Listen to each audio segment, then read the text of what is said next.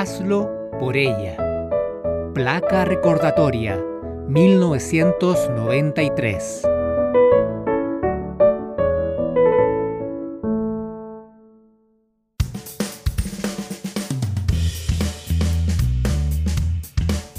Hola, ¿cómo están? Un gusto saludarlas, un gusto saludarlos. Por acá María José Añasco y me acompaña como en todas las sesiones nuestro queridísimo compañero Juan Pablo Moraga. ¿Cómo estás Juan Pablo? Hola María José, bien acá. ¿Y tú, cómo va? Acá eh, disfrutando de, este, de esta reunión que vamos a tener ahora. Pero antes, ¿qué te parece Juan Pablo si le recordamos a las personas, a la gente que nos escucha, dónde nos pueden ubicar? Tenemos dos canales eh, principalmente, Instagram, arroba yo no fui el podcast y también por Twitter yo no fui P. Recuerden que estamos en Spotify, se nos pueden seguir por ahí también y si nos pueden compartir también sería bastante lindo. Y María José también estamos en iTunes. Somos demasiado internacionales. Sí, nos pueden buscar como Yo no fui el podcast, eh, por ahí nos ponen en el buscador y apareceremos inmediatamente. Nos pusimos los pantalones largos. Y este capítulo que vamos a analizar hoy día, nuestro octavo capítulo, es, Juan Pablo, para que tú sepas, sugerido por uno de nuestros seguidores de Instagram. Muy bien. Esa es la idea. Así que le mandamos un cariñoso saludo a Macintosh.2000. La verdad es que aquí en su Instagram no aparece el nombre y no creo tampoco que lo encontremos porque este hombre es un mago. ¿Cómo un mago? Así que... ¿Un hechicero? Es mago. Eh, no, mago. Tiene magias con cartas. Eh, solo veo magia. Ah, un mago real. ¿Real? Ah, Sí, mira, es un qué mago interesante. Mira, qué, Sí, qué sí. bonito. Sí, y dije mago, no es magio, por si acaso, ah, porque no sabemos si es un magio, pero Quizás lo sea. podemos- claro, podemos ver que es un mago. Así que muchas gracias por tu sugerencia, amigo. Espero que te guste nuestro programa y que también nos puedas recomendar y compartir con tus amigos y amigas. Eso. ¿Y qué capítulo sería el que vamos a conversar hoy día, querido compañerito Juan Pablo? Y con Maggie son 3, capítulo 13, temporada número 6, estrenado el 22 de enero de 1995, María José. Es bonito este capítulo. ¿Qué pensáis tú de este, antes de que entremos ya con el guion? ¿Qué pensáis tú de este capítulo? A mí me encanta. Es bonito este episodio, es bonito. A, a veces me cuestiono un par de cosas, eso sí, pero me parece Es que el buenísimo. final es hiper destacado, o sea, es lejos uno de los mejores de, de toda la serie. ¿Estará dentro de los tres mejores finales de toda la serie, tal vez? Yo creo que sí. Yo creo que sí. Aparte de la temporada 6, sabido que las primeras temporadas son las mejores, entonces yo creo que está súper, súper ahí en el top 3. Sí, María José fue escrito este episodio, algunos datos duros, por, mira, una mujer, Jennifer Crittenden. No hemos mencionado muchas mujeres, de hecho, dentro del No. equipo de los Simpsons no hay muchas mujeres tampoco. Es bien interesante la, la llegada de ella a Los Simpsons, pero por favor, continúa y, y lo conversamos. Ella ha dirigido otros episodios, Lucha de clases en Springfield, que es el episodio del vestido Chanel. Mira, ese es uno bueno, no lo puedes negar. Es bueno, es muy bueno en lucha de clases. Sí. Eh, Es y buenísimo. 22 historias cortas sobre Springfield, que básicamente lo hemos mencionado en todos nuestros capítulos, porque es un episodio colaborativo. Trabajaron muchos guionistas dentro de ese episodio. Ella también se anota en ese. Y otro, El turbio y oscuro mundo de Marge Simpson, que es el de los pretzels. Como olvidarlo Me tampoco. encanta, pero me gusta mucho porque ella como que ha escrito capítulos como de mujeres, así como de March, básicamente. En lucha de clases en Springfield es buenísimo, es muy bueno. También es un capítulo como icónico, yo pienso. Aparte que muestra como a March en otra, en otra faceta, muy distinta a como es. Sí, ambiciosa. Incluso como mala madre. Mala madre, ambiciosa. Cuando le grita, no soporta a Lisa, ambiciosa, Arrista. No, todo, todo lo malo. Me gusta mucho. Deberíamos conversar de ese capítulo en alguno de, de los programas. Está muy bueno. Totalmente, fue un buen giro el que le dio la señorita Crittenden a Marcha en ese. Ella también Sí. trabajó en otras series, en Everybody Loves Raymond, que, que es una serie Sí. noventera. Seinfeld también, escribió un par de capítulos. Y fue productora en Arrested Development, una gran serie también que se puede ver en Mm. Netflix, eh, de, de hecho. Sí. Y la dirección, también, Swinton Scott III, cáchate el nombre, ¿Y por qué no se pueden llamar así como, no sé, José López? porque fue el tercero de los Swinton Scott. eh, Swinton Scott III. Claro. El amigo Swinton tiene abolengo ahí, en ese nombre, alcurnia. Claro. Y Eh, mira, sí. eh, Swinton trabajó con Crittenden en lucha educativa. En Bar Recorre el Buenísimo. Mundo eh, dirigió él, que es el, el- el Oh, episodio de- buena. de, la licencia para conducir. capítulo. Sí, sí, sí, Sí. sí. ¿Cómo, cómo olvidar la, la feria de pelucas? En Knoxville, Tennessee. Sí. Sí, y Misión Deducible, que es el del billete de un billón de dólares, el episodio de Cuba. Cuando Donde dejan aún más mal a- al presidente de Cuba. Señor Burns, ¿podemos confiar en el presidente de. Cuba? Claro. Y desaparece en el dos billete. segundos quedaron sin nada. Sí. ¿Cuál billete? es muy bueno también. También es un buen final ese. Y lo que tú comentabas anteriormente de The Crittenden, ella es bien interesante cómo llegó a trabajar en Los Simpsons porque fue descubierta en un taller para jóvenes talentos en 20th Century Fox. Ahí ella fue vista por David Mirkin, que era el productor ejecutivo de la serie durante la quinta y la sexta temporada. La vio, leyó un par de cosas que había escrito en este taller y la contrataron, así. Pero imagínate, eso es tener uno talento y dos buena suerte. Imagínate a los 23 años que te contraten para escribir en una serie como Los Simpsons. O sea, galla se ha convertido como en mi ídola juvenil.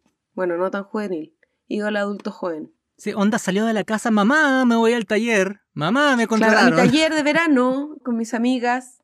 Claro, ¿Qué y tal? casi no tenía experiencia ella. Ella había sido antes pasante o practicante de alguna forma en, en el show de Letterman, que no es poco también. Pero, Mm. pero era solo eso, era una niña muy, muy chica y fue contratada y fue una de las primeras mujeres que fueron parte del staff regular de Los Simpsons. Lo que tiene mucho, Excelente. mucho, mucho valor. pero muchísimo valor, porque aparte que también ellos tienen como todo un tema, porque son como los amigotes y que estuviera una mujer y tan joven. Sí, Con ideas imagínate. brillantes más encima. Claro, venían de Harvard, ¿cachai? Entonces, Claro. entrar en ese grupo no, no tiene que haber sido algo fácil. Imagínate aún para una Mm. mujer de 23 años, ¿cachai? Sí, para una niña, claro. Habla muy bien de, de ella. No estuvo mucho tiempo en Los Simpsons, pero sí hizo algunos episodios, como comentábamos, súper emblemáticos. Mira, ahí hay un punto en Este padre. común en, la obra de Crittenden, al parecer, porque tú comentabas lo de March, que también le da una vuelta en el episodio del Chanel, y acá a Homero le da una vuelta, porque Homero, si bien, y, es lo que me gusta de este episodio, si bien él toma una buena decisión al final y se le muestra como un buen y un gran padre, tampoco oculta lo otro, de que tuvo que pasar por un camino Claro. y un recorrido bastante sombrío, y estaba muy triste, no quería que llegara Maggie porque le iba a cambiar su vida perfecta. A mí me gusta mucho Claro. ese detalle, de que claro, te muestra un final potente, esperanzador, con el hazlo por ella, con el tema de la foto, pero tampoco se arruga en mostrarte todo lo que Homero tuvo que pasar y todas las dudas que tuvo para llegar a ese punto. Yo creo que ese es un buen valor de este episodio. Sí, sí, es cierto. ¿Te parece entramos ya al acto 1? Vamos al acto 1. Tras finalmente pagar todas sus deudas, Homero decide renunciar su cargo como jefe de seguridad en la planta nuclear de Springfield para emprender una nueva vida como acomodador de bolos. Para celebrar su trabajo de ensueño, invita a March a una noche de baile, cena y pasión, lo que termina con inesperadas consecuencias. Lo único que puedo escuchar acá es na na na na na. Sí, es graciosa. Es muy entretenida esta parte, es muy entretenida. Comenzamos con la noche de cena y baile y, y es como una hamburguesa en un auto escuchando Copacabana. Están, claro, en el estacionamiento de hamburguesa Krusty, escuchando Copacabana se llama la canción. Estoy casi seguro que se llama Copacabana. Yo no sé si se llama así, pero bueno, todo el mundo cacha como la referencia. Claro. Pero ellos estaban muy felices, o sea, no necesitaban más Marty Homero para pasarlo bien. Bueno, algo que no comentábamos antes es que este es un episodio de los retrospectivos, de los que se sienta la familia con algún contexto y van recordando sucesos del pasado. ¿Y cuál es el contexto de esta reunión familiar, por favor? Están Eh, viendo, y así cuéntanos. comienza el- este acto y este episodio, están viendo la lancha increíble, que es una parodia al auto increíble. ¿Tuviste el auto increíble alguna vez, María José? No, escuché ¿En hablar serio? de él, pero reconozco que no, no, no lo he visto. Sí, es la serie de David Hasselhoff, que tenía un auto que se llama Ah. Kit. Acá estaban viendo el televisor y llega Marge a decirles que, bueno, ellos habían comprometido a tener una hora de tiempo familiar y Marge llega y les corta la tele. Buena onda, Marge. Sí. Y ahí comienzan a ver fotos, un álbum de fotos donde solamente hay fotografías del televisor, de la familia viendo la lancha increíble, Sí. y de Lisa y de Bart, pero no hay fotos de Maggie. Y ese es el detonador para una pregunta que hace Lisa, ¿y dónde están las fotos de Maggie? Y ahí comienzan a recordar. Pero se te quedó una foto muy importante en el tintero JP. Ah, ya sé cuál. La de la mm, el espejo. Cuando estaba Ah. la tele y parecía que tuvieran dos televisiones.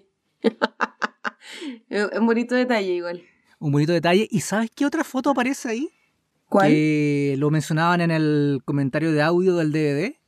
Aparece una foto de Bart cabalgando a Bola de Nieve primero. Sí. eh, y es esa la primera aparición de Bola de Nieve. Ah, no te puedo creer que esa es la primera aparición de Sí, Bola y de por Nieve. mucho tiempo fue la única. Creo recordar que después apareció como en algún recuerdo o algo por ahí. Pero hasta incluso bastante años después de este episodio, que fue en 95, había sido la primera aparición de- del primer gatito que tuvieron los Simpsons. Que se llamaba Bola de Nieve porque era blanco. O sea, tenía mucho sentido. Después Bola de Nieve era como el Bola de Nieve 3, 4 ya son como negros. Sí, incluso el 3 era café. ¿Recuerda que hay- un episodio en que a Lisa se Mm. le van muriendo los gatos? Sí, verdad. Tiene muchas bolas de nieve. Pero hace trampa después. Bueno, filo, podemos hablar de eso en otro, en otro momento. De hecho, llegan como el Bola de Nieve 10. En ese se le mueren Sí, todos los gatos. Bueno, será. no heavy. Retomando, bueno, acá Homero comienza a contar la historia de por qué no hay fotos de Maggie en el álbum familiar y Homero comienza con una fantasía recordando dos años antes, o sea, se sitúan temporalmente en el año 93. Ujú. Y Homero tiene una fantasía donde él rescata a la planta nuclear de un ataque terrorista. Sí. Homero 10, terroristas 8. Que es un muy mal registro. No, es terrible.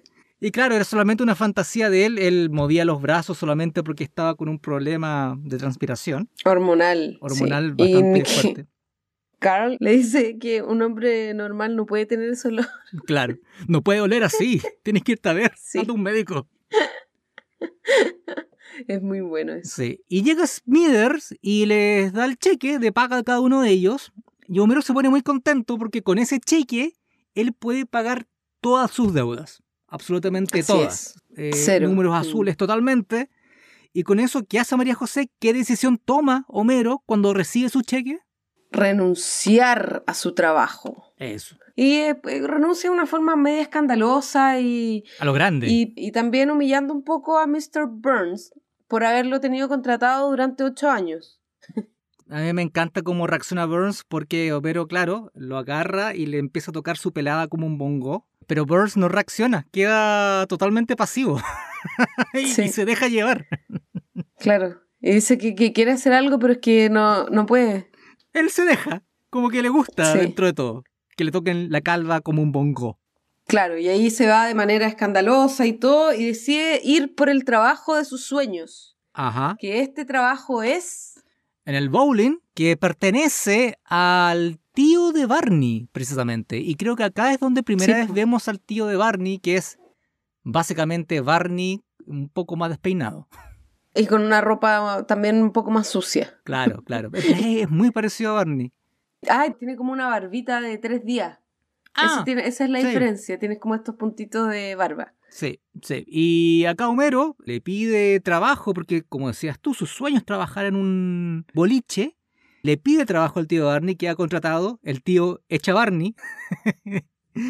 Y así Homero consigue su trabajo de ensueño, luego llega a la casa, tienen que hacer algunos ajustes económicos, eso sí, pero todo bien. Y de hecho, para celebrar el nuevo trabajo, deciden con Marge salir a celebrar una noche de cena y pasión romántica, que era lo que comentabas antes. La cena era básicamente un auto-delivery en Krusty Burger. Auto. La música, el baile, lo ponía en la radio. Y la noche romántica comenzó primero en las costas de Springfield, en la playa. Mm. Pero no salió nada bien ahí porque la arena molestó. o sea, molestó a Marcha. A Homero le gustó y decidió también llevarse un poquito más para la casa. Tengo arena en los calzones. Un poco perturbadora esa frase. Siempre me perturbó un poco. Sí. Sí, tengo arena en los calzones, sí. Sí. Y llegan a la casa todo romántico, Homero cargando a March, lo pasaron muy bien. Bueno, y ahí hay un corte directo y se ve a un espermatozoide, o sea, muchos espermatozoides con la cara de Homero, peleando entre sí hasta que uno se desprende y llega... Logra su objetivo. La concepción. El milagro de la vida. Así es. El milagro de la vida. Es gráfica esta parte, muy chistoso. Es muy, muy chistoso como lo muestra y como los bracitos de Homero siempre me dio mucha risa esa parte.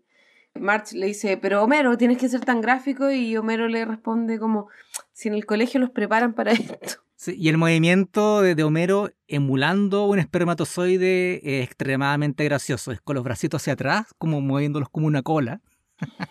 en el comentario del DVD, no me acuerdo si era Matt Groening o Mirkin, no, no, no me acuerdo cuál de los dos decía, que David Silverman, él hizo ese gesto a los animadores que fuera como Homero haciendo el... no te puedo creer. que era, de hecho, oh, que era uno de los grandes momentos que recuerdan ellos como animadores, que pasó por esa oficina a David Silverman tratando de explicarle a los animadores cómo quería que Homero imitase a un espermatozoide. Excelente. bueno, eh, así termina el primer acto. Ajá, con una recién embarazada March. bueno, y así entramos al segundo acto, donde ya embarazada, March evita todo contacto con Homero para que éste, claro, no se percate de su estado, algo difícil de ocultar, ya que toda la ciudad está enterada de la llegada de Maggie. Homero, en tanto, continúa disfrutando de su nuevo trabajo. Este acto se separa en dos, básicamente. Por un lado, Homero muy contento disfrutando de su trabajo de ensueño. Seguramente no gana mucho, pero eso se reemplaza por, no sé, su jefe le tiene estima, los clientes de Bowling también. Él es muy contento poniendo esas paletitas de aromatizantes a los urinarios. Incluso eso lo pone lo pone contento Homero. Y sirviendo a, a las personas y todo, y viendo a dónde van los pinos, como toda esa magia de los bolos toda esa magia. Y por otro lado está March tratando de evitar que Homero se entere de que está embarazada.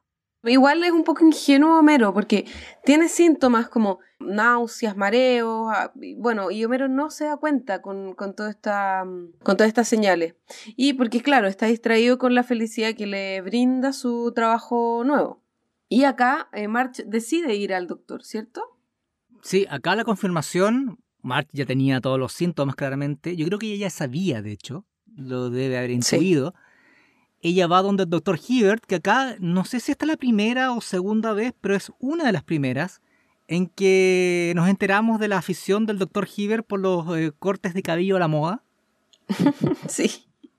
Lo hemos visto con un afro en los 70, lo hemos visto como Mr. T en los 80. Verdad, verdad, verdad. Lo, lo hemos visto también como con trenzas. Y acá tiene un corte de pelo rapado a los costados y con. Muy ochentero. Semi, claro, es que con un semi. Muy como un cepillo, no sé. no, es como. Es como Bueno, ese corte de pelo lo puso de moda en Estados Unidos un conductor de televisión que afroamericano que se llama Arsenio Hall. Acá no lo conocemos mucho, pero él realmente, créeme que fue mm. muy, muy famoso en los 90. Y ese corte de pelo es el de Arsenio Hall. Em, y acá, bueno, Hibbert eh, le confirma a March que está, que está embarazada. Claro. y la respuesta del doctor Hibbert es muy chistosa igual. Sí, porque ve a March que titubea un poco, como que no está muy contenta con la noticia, o como que duda al menos, y Hirt le lanza así el comentario por si acaso. Bueno, un bebé sano puede costar 60 mil dólares. y se rasca la nariz, como que mira para el lado. Y se ríe. Claro, ya estarías en la cárcel ahora, le dice. Bueno, luego de que March tuviera esta confirmación por parte de un moderno y actual doctor Hibbert, se junta con sus hermanas y Patty Selma, obviamente con su odio desde el día uno hacia Homero, hacen correr la voz. A mí me gusta esta parte muchísimo, porque March les pide por favor que no le cuenten a, Homero, y ellas le dicen, bueno, nos tenemos que ir. Y March le dice, a ver, pero por favor no le cuenten. Dice, no, no le vamos a contar a Homero. Entonces llegan a su casa y toman la guía telefónica y la ponen encima de la mesa y empiezan a llamar primero a Archundia y luego pasa como un momento de transición y llaman a Pikoski para contarles que March está embarazada. Uno pensaría como llamaron a toda la lista telefónica, pero solamente llamaron a los dos más copuchentos de la ciudad, que son Archundia y Pikoski. ¿Ahora es Archundia? ¿Será el superintendente Archundia? ¿O será otro Archundia? Buena pregunta. No creo que haya muchos Archundia. o a lo mejor es un nombre común en Springfield, no sé. Capaz que sea él. Y Pikoski, no hay un Pikoski al menos que nosotros conozcamos. No, no uno conocido, como dices tú. No. Bueno, y con esto, con el comentario que le hicieron a Archundi Pikoski, la noticia se difunde por toda la ciudad. Y Homero va caminando muy contento por la calle, muy feliz con su nueva vida. Y ya claramente todo Springfield sabe, entonces la gente lo va parando en la calle para irlo felicitando por el embarazo de March. Primero para Gorgory. Oye, supe la noticia por la radio. Buen trabajo, Homero. Y Homero lo queda mirando y le dice, muchas gracias. Sí, es un buen trabajo. Pensando que lo felicitaba por el trabajo de los bolos. Mm. Después va caminando y lo para Apu. Señor Simpson, supe del pequeño pedacito de alegría. Felicidades, señor. Homero de nuevo lo mira. Es cierto, es pequeño en salario, pero no estoy por dinero. Homero no cachando nada todavía. Claro. Luego llega Moe, que le hace la más directa de todas, Oye, Homero, felicidades por embarazar a March. y se ríe así de forma media sórdida, como... y Homero piensa, ah, esto se está poniendo abstracto, pero gracias, me encanta trabajar en los bolos. Y aún así, Homero, aunque haya sido la más directa de las directas que le hizo Moe, todavía no, no cae en que March está embarazada, siendo que toda la ciudad ya sabe que está embarazada. Así es. Bueno, y acá después Homero llega a la casa y las hermanas de March, en la misma lógica de tenerle mal a Homero, le hacen un baby shower sorpresa, donde están todas las señoras de por ahí cerca de Spring. Sí, está la vecina incluso. Y March se pone nerviosa, como contenta, pero nerviosa y dice, ya, gracias, pero Homero... Homero. claro, y todavía no sabe, no le he dicho. Y acá Homero dice, Ah, empieza a mirar. Oye, esto es como una fiesta para March, pero los regalos son como para bebé. Mm, me voy a la bañera. Y se va a la bañera. Y cuando va subiendo la escalera, Maud Flanders le grita: Por cierto, felicidades por tu nuevo trabajo, Mero. ¿Nuevo trabajo? ¿Marta está embarazada? ¡No! Y ahí es cuando vemos a Homero subir corriendo y se arranca el pelo hasta este momento, en este capítulo, tenía tres pelitos en su cabeza. Sí, tenía mucho cabello. Exacto, tres pelitos. Y ahora, desde este capítulo en adelante, solo tiene dos. Claro. Y hay otra retrospectiva aún más antigua donde se ve a March comentándole a, Homero sobre su primer embarazo. Homero con más pelo y también se arranca los cabellos y sale corriendo. Luego corte directo, March contándole sobre su segundo embarazo, de Lisa, Homero se arranca lo que le quedaba de pelo y sale corriendo. O sea, Homero perdió el pelo básicamente porque Marge quedaba embarazada. Esa es la conclusión que podemos sacar de este capítulo. A mí me encanta que Homero, la cabeza de Homero haya funcionado tan al revés. Sí, es muy bueno ese chiste. Como todo el rato que no sabía, no sabía y le dicen otra cosa y pa, y se da cuenta.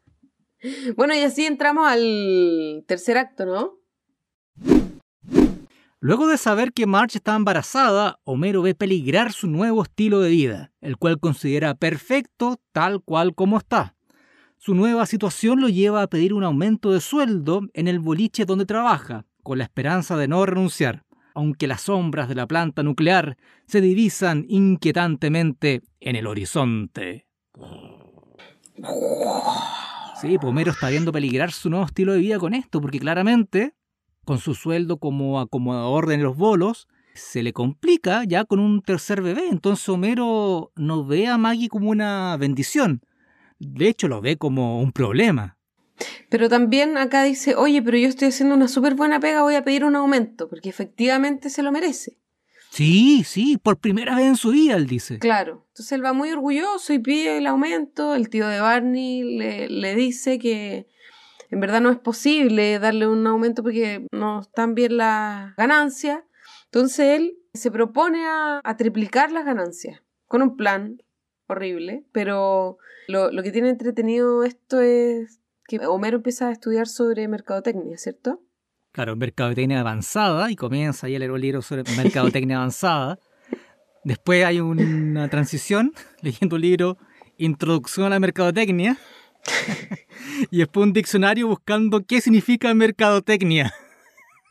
No, y aparte que es muy chistoso porque el, como que Homero siempre que se propone como estas cosas así, tiene como el tiro su escritorito armado, así como con sus lapicitos y su, y su basurero, y todo eso lo hace en la mesa en el en la casa, es muy chistoso, me da como Le faltó el pajarito que toma agua nomás. Es verdad, le faltó el pajarito. Y bueno, en la conclusión de Homero, su plan de mercadotecnia era ¡Bolos! ¡Pasen a los bolos! ¡Bolos! ¡Pa, pa, pa! y ahí Elisa, mamá, dile a papá que lo cuente cómo fue. Y March, así fue. Claro, es real. Claro, y ahí Homero comenta que eh, su plan atrajo a un gran número de policías y bomberos, pero que hay clientes no. Ni uno se quedó, y ni uno se quedó a jugar, claro. En este momento es cuando Homero tiene que tomar la decisión de renunciar a su trabajo ideal para poder darle una mejor vida a su familia. Entonces, él muy triste renuncia, le regalan esta chaqueta de despedida en esta parte hay dos cosas que me dan mucha risa. Uno, bueno, está todo súper triste y aparece Pipino, que, que es un niñito como de otra época, así como... El niño huérfano. claro, el niño huérfano de otra época, como que limpia zapatos, creo, por la caja, así el pañito. ¿Cómo le dice? Adiós, Pipino. Ya llegaremos a... California algún día. Y Pipino llora. Es muy triste bueno, en la versión original de inglés, Pipino no llora, Pipino tose. ah, ya. Y Matt Groening decía, ah, bueno, ya sabemos que Pipino no va a llegar a California. Pero después aparecen igual, pues Pipino después cambia el nombre como... No me acuerdo cuál es el nombre que tiene después, pero es como los huérfanos, y hay una niñita huérfana también. Sí, no, pero no, sé si Pipino es el de los huérfanos. ¿No? Ah, me parece que Pipino es un random nomás. Creo yo pero habría que chequearlo, puede que esté en lo correcto. Que me, parece que el huérfano eh, es otro un poco más distinto. Es similar porque mantiene las características de huérfano. Del niño pobre, del niño huérfano, claro. Pero, pero me parece que Pipino está más sacado de, de una época preindustrial, por decirlo de algún modo. bueno, Habría que chequearlo.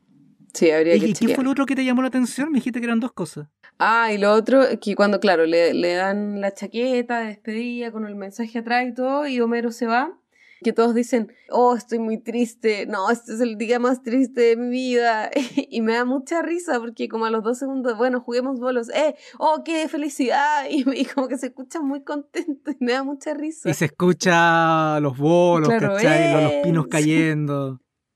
Bueno, el, el show debe continuar nomás, pues María José. Bueno, y acá Homero va a la planta nuclear a pedir su trabajo. Acá vemos que ya Homero él sabe que él tiene que sacrificar parte de su felicidad en pos de su familia. Y llega a la planta nuclear con su chaquetita nueva incluso, que se le derrite por la lluvia ácida de la planta. Es muy triste esa parte porque haya sido su regalo de despedida. Me da pena esa parte, de verdad. Me da mucha pena. Y claro, y Burns le devuelve su, su trabajo, pero, y acá es uno de los momentos claves de este episodio, Burns le dice, le vamos a poner una plaga como política en la compañía. Una placa. Smithers, no, señor, una placa. ah, ok, bueno, una placa. Y claro, y Burns en su maldad infinita le obliga a ponerle una placa frente a su puesto de trabajo en la planta nuclear a Homero, una placa desmotivadora para acabar con lo que le queda de espíritu. ¿Por qué?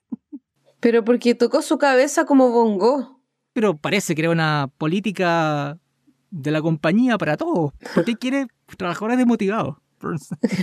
Van a rendir menos, señor, no sabe nada. Claro. ¿Y la placa que dice María José?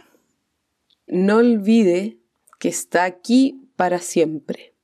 Y en inglés, don't forget you're here forever. Y claro, y esto es solamente para deprimir a Homero, que eh, Claro. vemos en este módulo, que de hecho en este episodio es- el módulo está cerrado como una cajita, o sea, no tiene ventanas, en otros lo vemos con ventanas, Sí. solamente con esta gran placa frente a él para deprimirlo. Y claro, Homero que ya estaba deprimido queda hecho pebre mentalmente. Luego de esta imagen triste de un Homero resignado a que iba a estar ahí para siempre, llega a la casa y se para en la puerta y esta parte también me da mucha risa, que es una... que descubrí que es uno de mis capítulos favoritos este, entonces como que siento que me sé muchas muchas frases. Entonces se para en la puerta y dice, bueno, ya, no, no, no puedo estar tan deprimido, voy a disimular. Y entra y le dice, hola amor, ¿cómo te va? Ah, no puedo seguir con esta mentira. Y, y como muy rápido también y se sienta en el sillón y March le dice que empezó con las contracciones y él le dice, claro, todo te entra por una oreja y te sale por la otra. Claro, la actitud positiva de Homero no le duró ni siquiera dos segundos. Y llegan al hospital. Y, Y se ve ahí hacemos una gente- pasada. Sí, se ve más gente que fue un día muy Muy próspero. en nacimientos. Claro. Se ve al alcalde de Amante sosteniendo un bebé en sus brazos y dice, oh, la maravilla de la vida. Claro. Una enfermera llega, señor, su esposa quiere sostener el bebé. ¿Mi esposa dónde se va? Sí. Y también vemos al capitán holandés sosteniendo un bebé como un pez. Claro. Ah, fue una buena pesca. Sí. Fue Sí, un buen botín. eh, y nunca más vimos a niño, ojo. No. No, no, no. Bueno, y el alcalde Diamante debe tener como 10.000 hijos, pues sí es. Sí, es que de él no se puede esperar mucho tampoco. Exacto. Y bueno, ahí llegamos a la escena donde está March teniendo su guaguita. Y Homero, sí, oh, qué alegría. Con una actitud muy negativa también, ¿cierto? Entonces, cuando nace March, cambia todo este escenario y toda este, esta negatividad de Homero, porque la empieza a mirar y la ve que es muy bonita. Yo no la encuentro muy bonita, pero la ve muy bonita. La, la Maggie bebé hoy es adorable. Sí. Sí, con los ojitos. Es como una pequeña Lisa. Es verdad, sí, es verdad. Maggie le toma el dedo y ahí Homero se vuelve loco de amor, Cambia, Homero, cambia la percepción. Claro. Y ahí volvemos. Volvemos al presente, o al sea, al año 95, porque este episodio es del 95. Claro. Y Bart, ¿qué tiene que ver esto con las fotos? ¿Dónde están las fotos de Maggie? Y ahí Homero le cuenta que, bueno, las fotos están donde más lo necesito. Y ahí vuelve la cámara al módulo de trabajo de Homero y va pasando Con la por varias musiquita fotos, atrás. con una musiquita bonita y se ve que las fotos están colocadas en la placa desmotivadora de tal forma para que en vez de leerse Don't forget you're here forever, se lee Do it for her. Hazlo por ella. Por ella. Y se escucha la voz de Homero que dice, Hazlo por ella. por ella. Sí. Pero qué final más bonito. No, muy bonito este final. Se, se pasó la Es muy bonito. amiga sí. Crittenden. Te pasa. Así que ahí está la explicación de por qué no hay fotos de la pequeña Maggie en la casa Simpson. Pero todavía no encuentro la explicación por qué Bart dormía tanto cuando era guagua. Fíjate. Haciendo el cuento de Juan Pestañas. Claro, Como dice March en algún momento. claro. No, pero te pasaste con el final. O sea, este final está a la altura, creo yo, de, de otros importantes como el de la mamá Simpson, por ejemplo. Oh, que, que verdad. también son esos finales más o menos como Que te dejan ahí como pensando, sí. Sí, sí. eh, andan. Yo creo que el de mamá Simpson es más triste que otra cosa. Porque este Pucha, es como sí, más a mí me da un poco de esperanzador. Son buenos esos finales, son buenos, me, me gustan. Sí, a mí me encanta, me encanta este capítulo. Se me olvida, se me olvida que existe y, y no lo veo mucho por lo general, pero me gusta mucho. Es muy bonito, es bueno, entretenido, rápido. Y a mí me gusta cuando cuentan historias como cuando son guaguas, cuando van a- como para atrás y cuentan cuando Bart, Lisa y Maggie eran más chiquititos. Me gustan esos Sí, sí. Son Eh, de entretenidos. hecho, estaba haciendo memoria de, de otros episodios retrospectivos que me gustan a mí. Eh. Está el de los borbotones, por ejemplo. Eh, Ah, es muy bueno el de los borbotones. Yo creo que del- de los capítulos que se van para atrás, yo creo que ese es mi favorito. Y otro que me gusta Mm. mucho también es cuando Homero y Marge se, se conocen en, en la escuela, que se van a Ah, los sí. 70. y- claro, cuando Sí, por lo general la son- invita al- a la grabación y después hay una confusión. y, eh, No, es que es muy triste, también. también lo muestran así como muy romántico, como muy buena persona. Sí, pero no es triste porque quedan juntos, po. Sí, sí. Y ahí conocemos la canción favorita de la pareja, que es esa de los Carpenters. Why do you? Sí. Y que después la, la recordamos como el señor Ding Dong también, y en fin.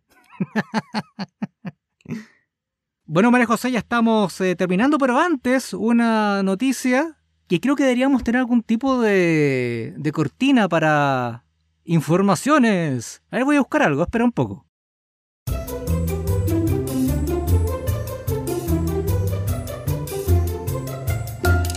Y esa fue la magia de la radio. ¿Te gustó la cortina? Me encantó. ¿De dónde sacaste el sonido tan bonito? Ese yo lo tendría como rington. Llamé a John Williams. Ah, ok. Algo tranqui. Oye, ¿me, me podía hacer algo rápido onda, para un podcast? Claro. No, está bueno, está bueno.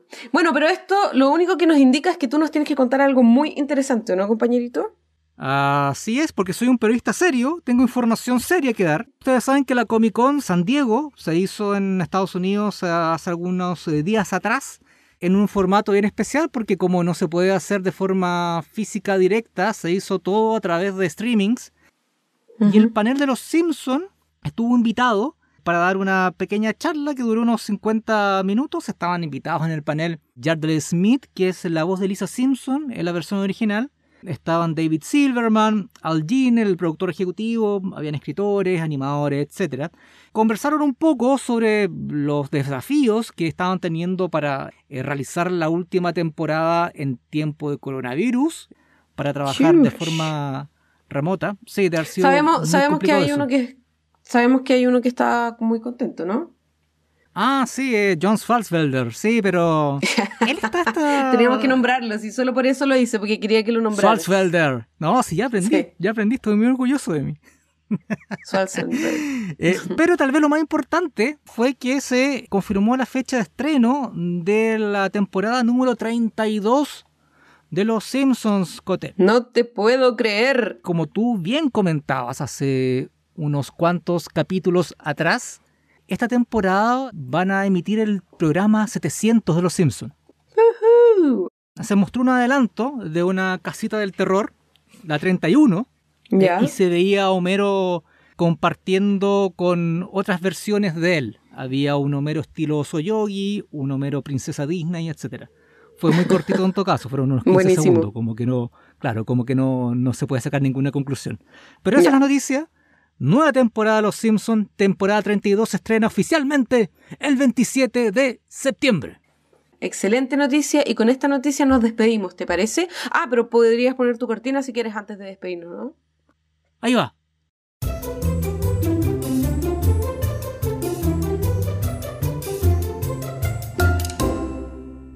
Estudié cinco años para esto.